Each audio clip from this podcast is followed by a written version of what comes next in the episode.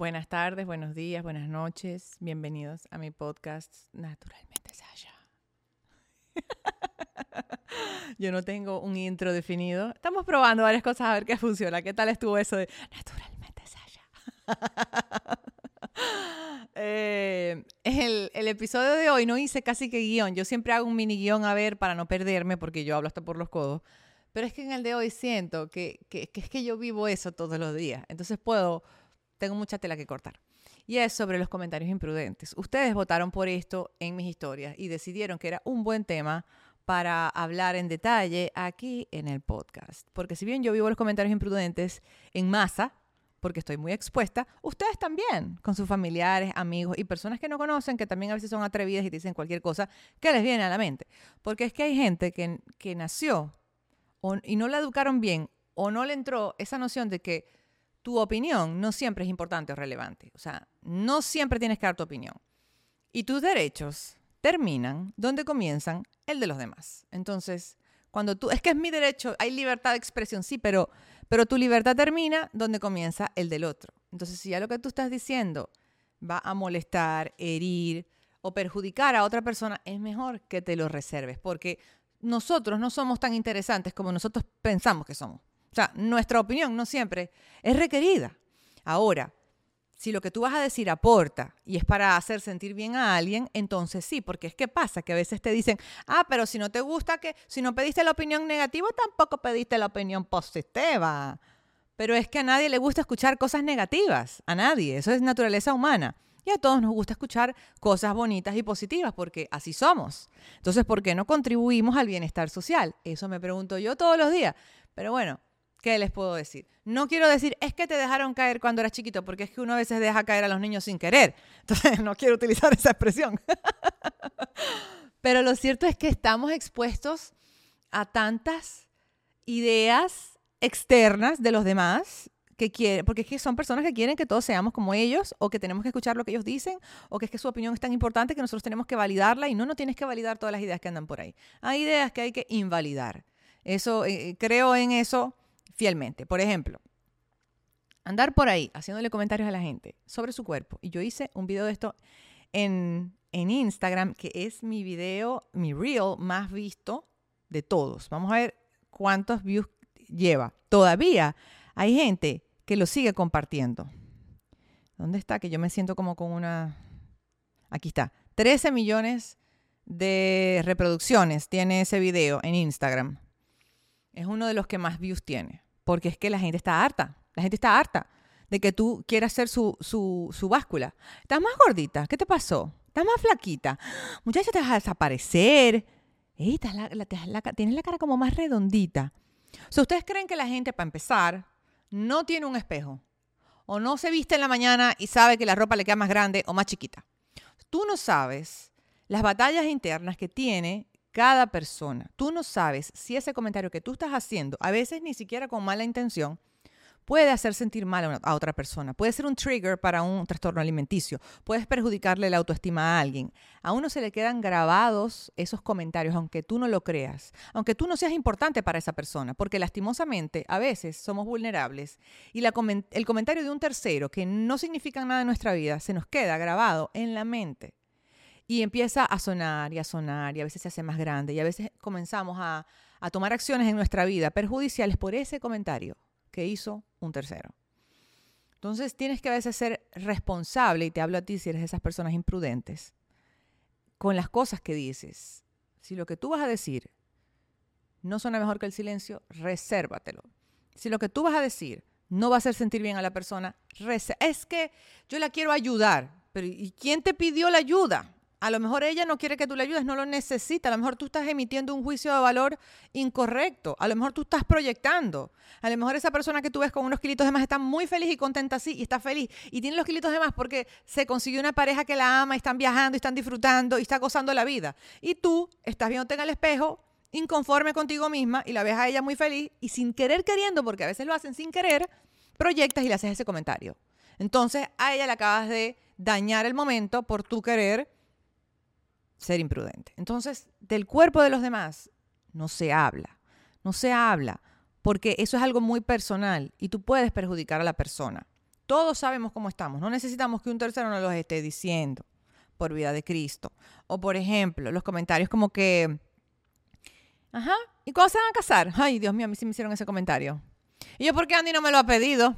¿Cómo hacemos? Llevamos ocho años. Andy dijo que él se quería casar de 30 y el señor hasta que no cumplió 30 no se casó. Él dijo, yo me voy a casar a los 30 años. Desde que yo me eh, empaté con él, como decimos en Venezuela, él tenía 22.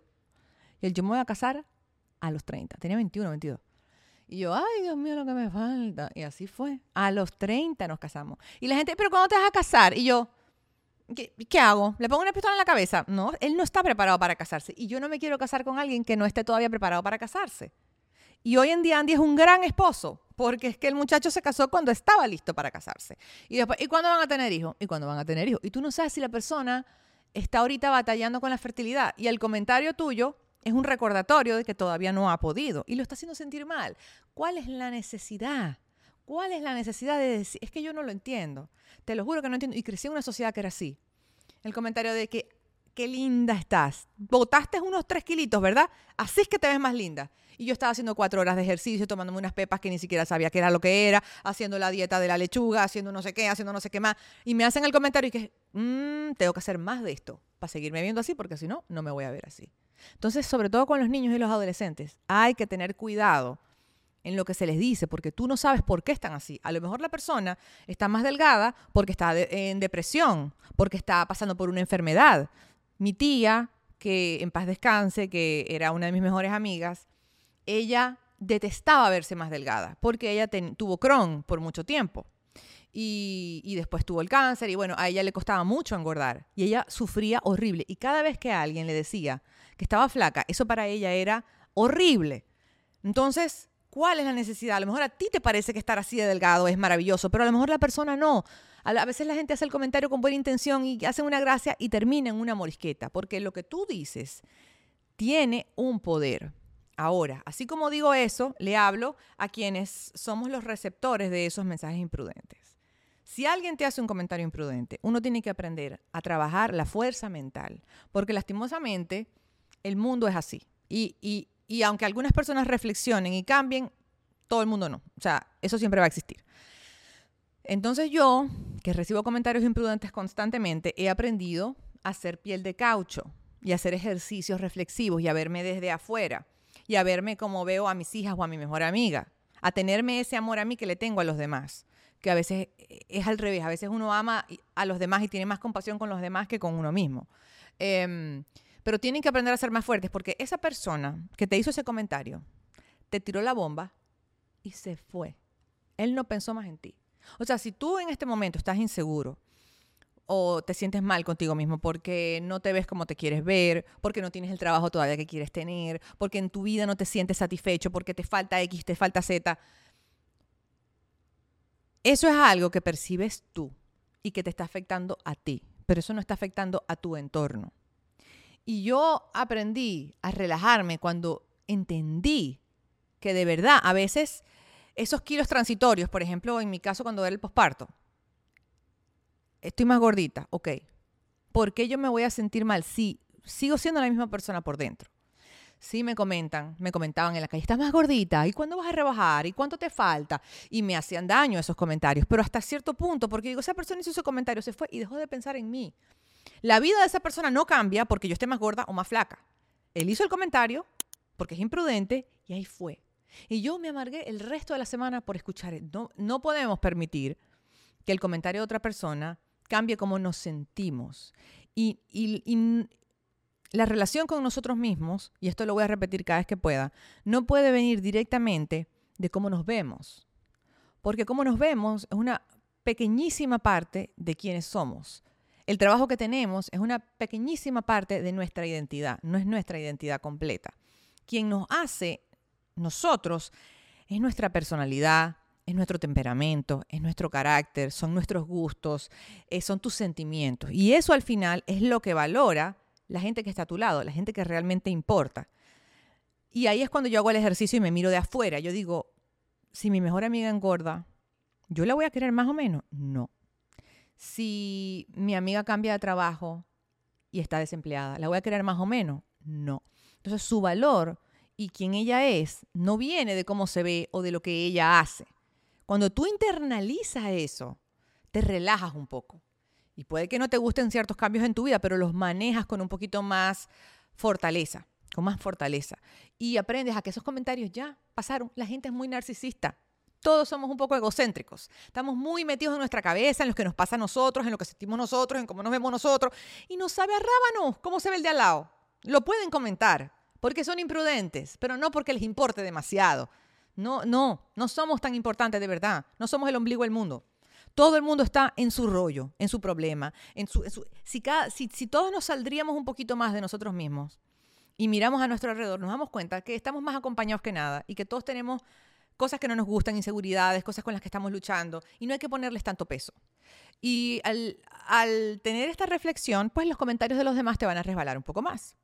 Pero les digo, miren, yo desde muy chiquita até eh, mi autoestima en parte a la apariencia. Siempre estuve como muy segura de mí en cuanto a mi personalidad, yo siempre sabía que era divertida, que era buena gente, que era inteligente, como que nunca dudé de eso. Y eso en parte me ayudó a tener en los peores momentos seguridad en mí misma. Eh, pero sí la apariencia era importante para mí. Y desde chiquitica, por ejemplo, les pongo el ejemplo del pelo. Ay, que yo tenía el pelo por aquí y me piropeaban mi pelo y el pelo bonito y hacía el pelo, el pelo, el pelo. A los 13, 14 años me hice un corte de pelo horroroso. Horroroso, horroroso. O sea, es que no tiene otro nombre. Me traquilaron el pelo. Por aquí, todo era afilado, la pollina, tal. Y así como me decían qué lindo el pelo, me empezaron a decir, uy, qué feo. ¿Por qué te hiciste ese desastre? Y ahora, ¿por qué, ¿por qué te hiciste eso? Y claro, imagínate, yo con 14 años, eso a mí me traumatizó. O sea, yo me sentía horrorosa, feísima. O sea, era como que lo único que yo podía ver era mi pelo. Y era como que no quería salir por el pelo, dejaba de hacer cosas por el pelo. Hasta que el, el bendito pelo no me creció por acá, yo no estuve tranquila. Claro, no tenía la madurez que tengo hoy en día. Pero hay cosas que te quedan grabadas y marcadas y aunque te hayan pasado en la infancia, ya de adulto, hacen eco. ¿Qué me pasó ahorita? Que cuando me pinté el pelo eh, rojo y estuve con el, eh, con, el, con el tinte cada ocho semanas religiosamente, eso me resecó mucho el pelo. Cuando quise volver a rubia, pues se me partió mucho el pelo porque mi pelo es finito. Yo tengo mucho pelo, pero es finito. Y se me partió sobre todo aquí adelante.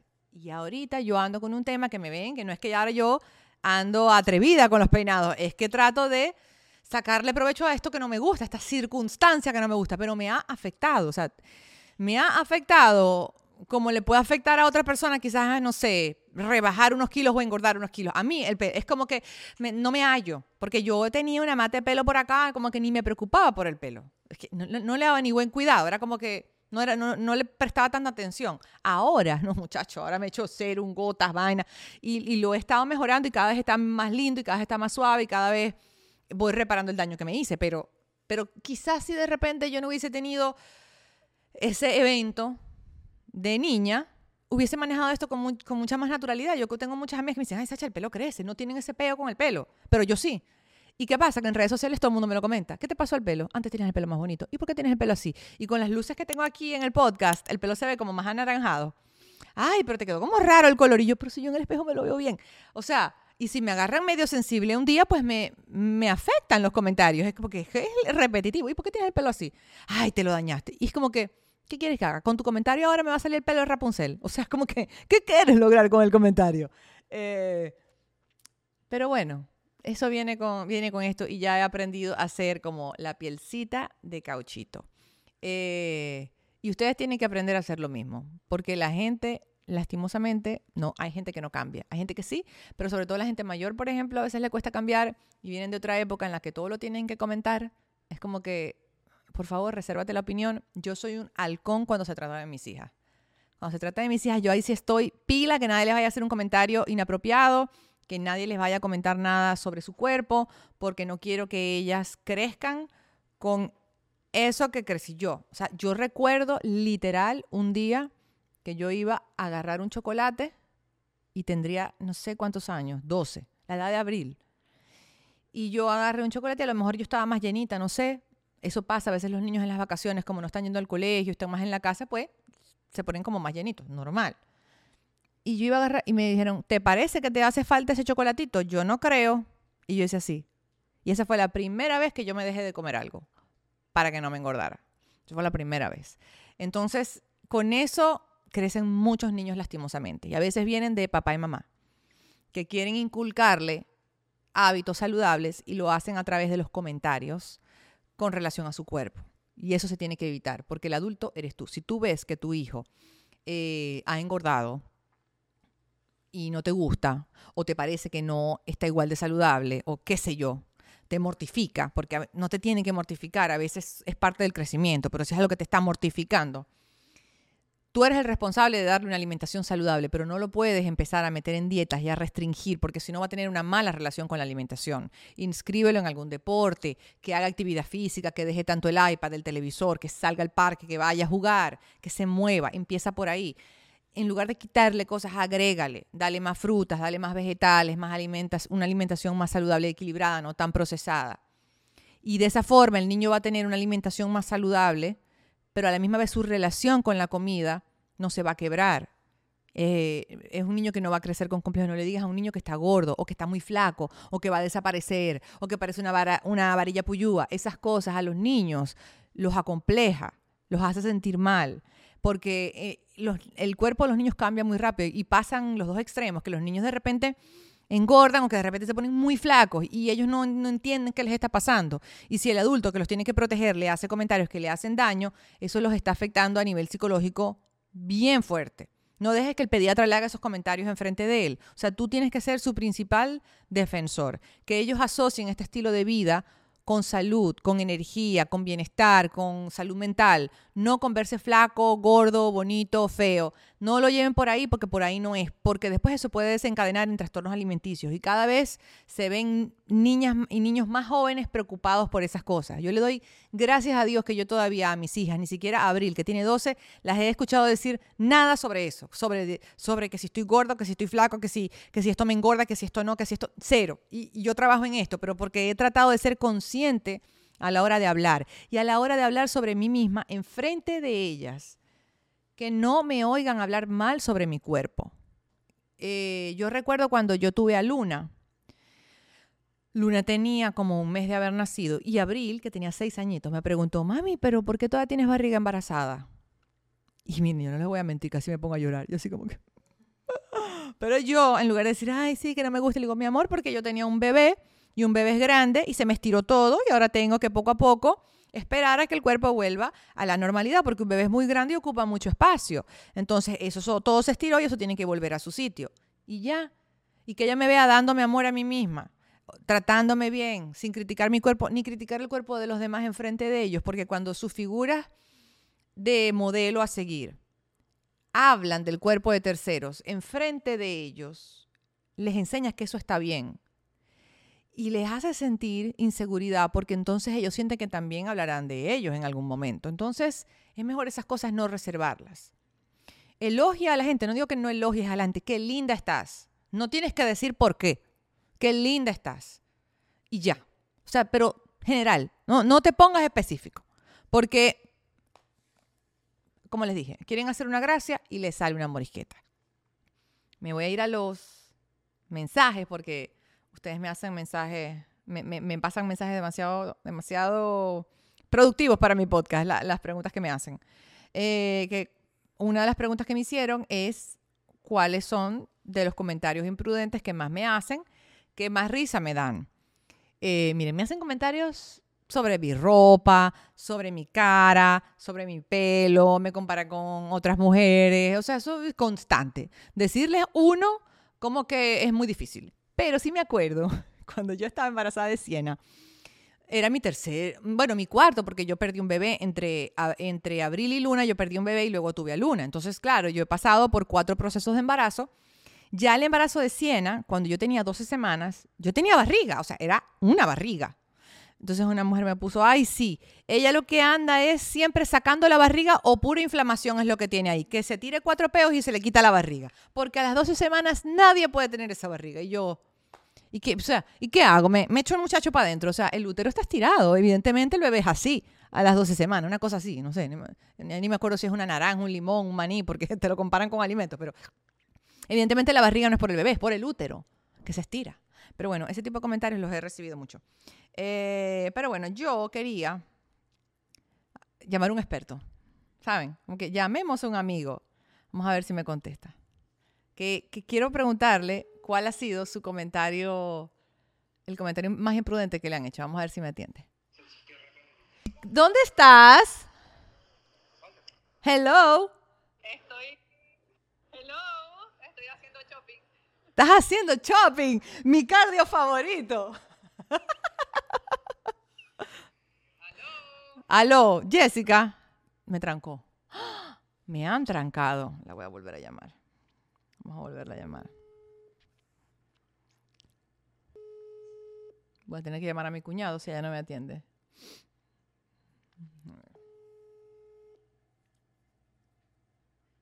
Esta nueva actualización del iPhone. Saco la piedra. Porque trato de mandarle nota de voz y como que no me deja el botón. Ajá, aquí está. Jessica, te estoy llamando porque estoy grabando el podcast. Entonces estoy haciendo un video sobre los comentarios imprudentes que hace la gente.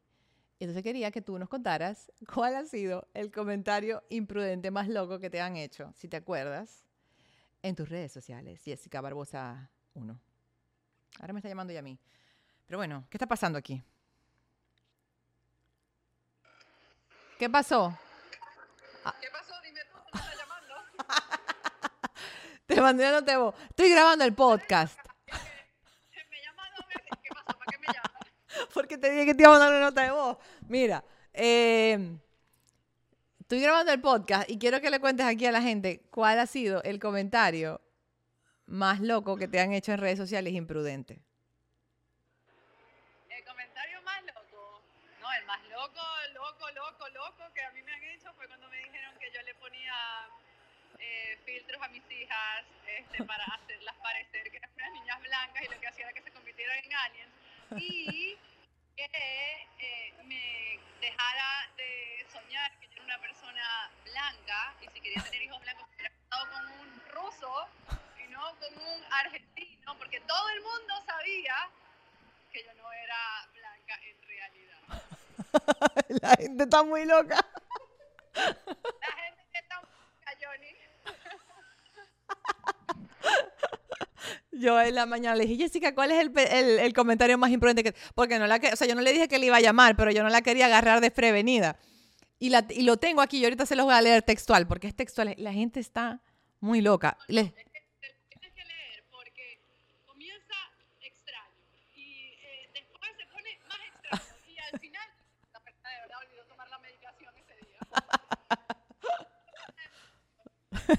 bueno, ya lo voy a leer. La próxima vez tienes que... Tenemos que invitar a Jessica, pero en persona aquí. Ok. Bye, pues siga Shopping Therapy. Bye, bye. Ok, se los voy a leer. Miren, aquí está. Jessica lo guardó. Se ve que le marcó el comentario porque lo guardó en sus fotos. Puso, qué afán de tener hijas blancas. Deberías copiar de madres que muestran a sus hijos tal como son, sin necesidad de filtros. Tus hijos son los tres morenos, dicho por gente que los ha visto en persona. No hay necesidad de alterarlos, porque con eso solo consigues que se vean más feos como aliens. No, la gente está muy loca. Y mis, sobrinos son espectaculares, déjame decirte. Si tanto te gusta la raza blanca, te hubieses casado con un sueco, noruego, italiano, ruso, no con un argentino moreno. Acéptate tal como eres y como Dios mandó a tus hijos. Y si te molesta que sean oscuros, contacta al ex manager de Michael Jackson para que te los pongan blancos y no seas tan acomplejada, mujer. Tú no estás ni cerca de ser blanca para querer tener hijos blancos. oh my God. O sea, miren, de raza, religión, esas cosas no. O sea, no. ¿Qué es esto? O sea, hay tantas cosas mal en este comentario, desde racismo internalizado a cualquier cantidad de. Ah, no, no, no, no, no, no, no, de verdad. O sea, bueno, para que ustedes vean las vainas que uno tiene que leer, ¿no? Yo, he leído de todo. A mí me han dicho que soy una mala esposa porque no le di a Andy un varón. Que una verdadera hembra le da un varón a su hombre. Así, pero para, con esas palabras, yo me cago en el arcillo. El espermatozoide es el que dictamina el sexo. El que no me ha dado un varón a mí es él. Además, esto es un matriarcado. Aquí hay puras mujeres. no, no, no, no. La gente cree que tú estás incompleta si no tienes un hijo de cada sexo. Les voy a decir que la gente está, me disculpan la expresión, meando fuera del perol. Yo estoy feliz con mis tres hijas. Feliz. Me van a acompañar toda mi vida. Porque saben que es chévere ser la abuela materna. Eso sí es chévere. Ok. Vamos a ver. No me gusta a veces ir a reuniones familiares porque siempre comentan sobre mi peso. ¿Te pasa lo mismo? Hoy en día no, pero yo creo que, que no sé si es porque ya yo trabajo en esto y mi familia me sigue y me han escuchado hasta el cansancio y yo hablo mucho sobre esto. Eh, pero sí tengo como que gente que conozco que todavía comenta, pero ya no me importa. O sea, ya yo tengo una autopercepción de mí y me gusta estar de determinada manera y si a esa persona no le gusta o no, ya, o sea, como que así te ves bien, no, no vas a desarrollar más masa muscular, así, porque si no te vas a ver masculina y es como que yo me voy a ver como yo me quiera ver, o sea, ya a mí de verdad no me importa tanto eso, pero siempre te van a hacer esos comentarios, o sea, al final tú tienes que estar a gusto contigo misma, siento que a uno le duelen más esos comentarios cuando uno está pasando por un momento de inseguridad y en ese momento tú tienes que defenderte, o sea, yo no te quedes callada, díselo, pero ¿por qué me dices eso?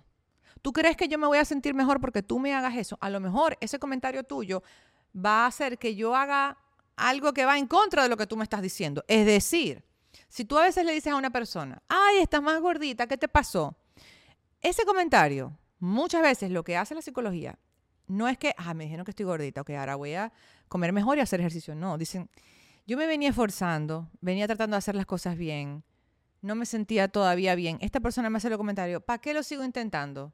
Tiran la toalla y a veces van por un camino autodestructivo. O sea, es como que voy a ver, porque mucha gente aparte maneja las emociones con la comida. Entonces, tiene un efecto contraproducente. Por eso es mejor no decir nada. Entonces, si alguien te llega a ti a comentarte algo que te está incomodando, díselo. Eso que me estás diciendo me está incomodando, me hace sentir mal. ¿Por qué tú me quieres hacer sentir mal? ¿Por qué no te reservas el comentario? ¿Por qué me lo tienes que decir? No me lo digas. Te agradezco que la próxima vez que me veas no me comentes si estoy más flaco o más gorda. Prefiero que no me lo digas.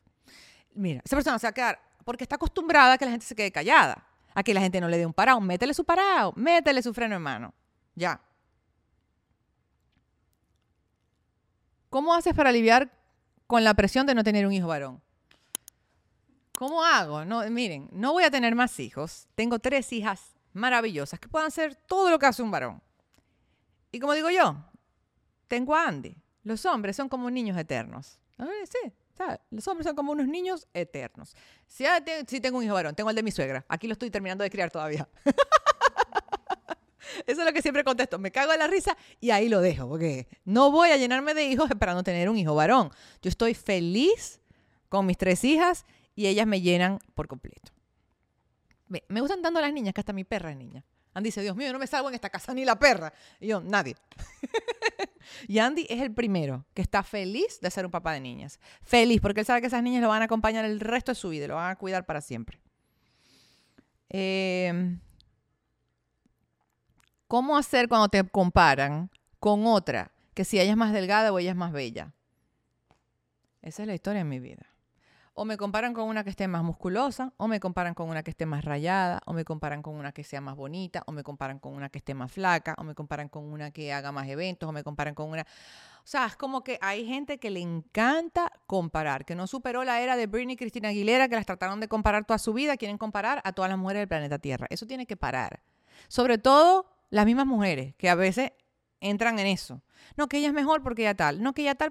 Cada quien tiene lo que lo hace único y la belleza es muy subjetiva. Y siempre va a haber alguien más bonito, más bello, más en forma, más en flaca, más gorda, más todo. Entonces hay que tratar de ignorar esos comentarios y miren, cachetearse. O sea, es que no queda de otra, porque yo en los inicios como que me comparaban demasiado y a mí me, perturbaba un poco. Y hoy en día me sabe rábano ya. Es porque, porque, porque sí, porque es que cada quien es distinto. Y esa pobre mujer con la que me están comparando también se está comparando con otra. Y todos nos estamos comparando todo el tiempo. Y hay un momento en el que tenemos que parar, porque eso no es productivo. Y lo que no es productivo no hay que darle mucha atención tampoco. Eh, no hay nada que uno pueda hacer. Mira, yo crecí toda la vida, Jessica y a mí nos comparaban siempre. Que si ella tiene pelo marrón, que si ella tiene amarillo, que los ojos de ella son azules, que los ojos de ella son verdes, que ella está más flaca, ella está más gordita, que ella estudió esto, que esta estudió lo otro, que esta está haciendo esto, que esta... Y todavía hoy en día tratan de compararnos y es como que basta. No porque me afecte a mí o le afecte a ella, sino porque no es productivo, no es bonito, no es nice. Como le digo yo a mis hijas chiquitas, sean nice no digas nada que pueda hacer sentir mal al otro. O sea, porque tratan a veces como hasta de, que No vamos a ponerlas a ellas y ellas dos en contra. A Sasha contra fulana, a la otra contra la otra. Y es como que como si estuvieran en una pelea de gallos y quieren ver qué gallo gana. O sea, ¿qué es eso? Dejen que la gente viva, existe y que cada quien sea individual y único. La comparadera tiene que parar. Y ustedes no le paren bola, no le den peso más a las palabras que les dice un tercero. A veces la gente te hace comentarios porque ellos mismos están infelices en su vida y quieren que tú estés igual que ellos. Entonces, como no pueden ir a tu nivel, te quieren arrastrar al de ellos. Ya me estoy molestando.